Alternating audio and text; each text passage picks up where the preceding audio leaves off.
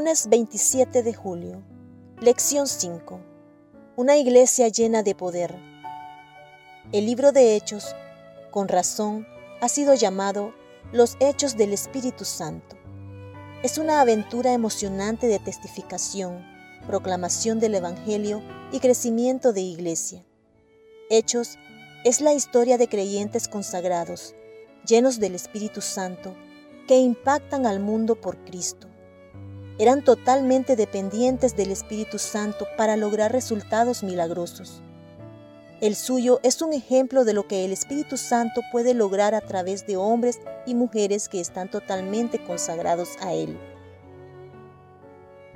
Lee Hechos, capítulo 2, versículos 41 y 42, capítulo 4, versículos 4 y 31, capítulo 5, versículos 14 y 42, capítulo 6, versículo 7 y capítulo 16, versículo 5.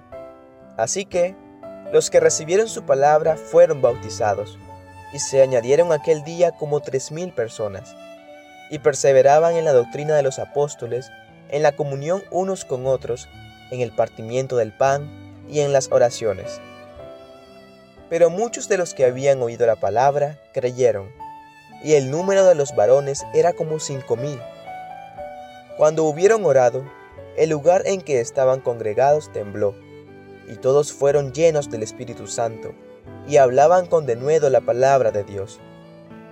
Y los que creían en el Señor aumentaban más, gran número así de hombres como de mujeres. Y todos los días, en el templo y por las casas, no cesaban de enseñar y predicar a Jesucristo. Y crecía la palabra del Señor y el número de los discípulos se multiplicaba grandemente en Jerusalén. También muchos de los sacerdotes obedecían a la fe. Así que las iglesias eran confirmadas en la fe y aumentaban en número cada día. Preguntas. ¿Qué es lo que más te impresiona de estos pasajes? ¿Cuál es el mensaje que Lucas, el autor de Hechos, desea compartir al registrar un crecimiento tan rápido? La intención de Lucas al escribir el libro de Hechos es compartir con cada lector el ministerio del Espíritu Santo en la iglesia primitiva. Observa también que no duda en usar números para medir el movimiento del Espíritu en el siglo I, es decir, estaba contando bautismos.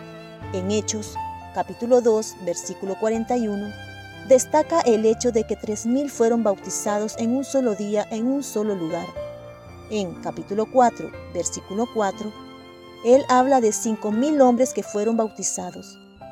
En capítulo 5, versículo 14, multitudes vienen al Señor y se bautizan. Ya sea que se trate de un solo individuo como Lidia, el carcelero de Filipos, una esclava poseída por un demonio, o el eunuco etíope, Lucas toma nota y registra el movimiento del Espíritu Santo en los corazones de estas personas el punto importante aquí es que detrás de cada uno de los grandes números hay seres humanos individuales, cada uno un hijo de Dios por quien Jesucristo murió. Sí, nos gustan los números grandes, pero al final la testificación es a menudo un esfuerzo de uno a uno. Para facilitar el rápido crecimiento de la iglesia del Nuevo Testamento, se plantaron nuevas iglesias. Una de las razones por las cuales la iglesia primitiva creció tan rápidamente es porque la iglesia se renovaba constantemente mediante la instauración de nuevas iglesias. Qué mensaje tan importante para nosotros hoy. El enfoque principal de la iglesia del Nuevo Testamento era la misión. Pregunta. ¿Cómo podemos asegurarnos de que, en el centro de todo lo que hacemos en nuestra iglesia local, la misión esté siempre en el centro?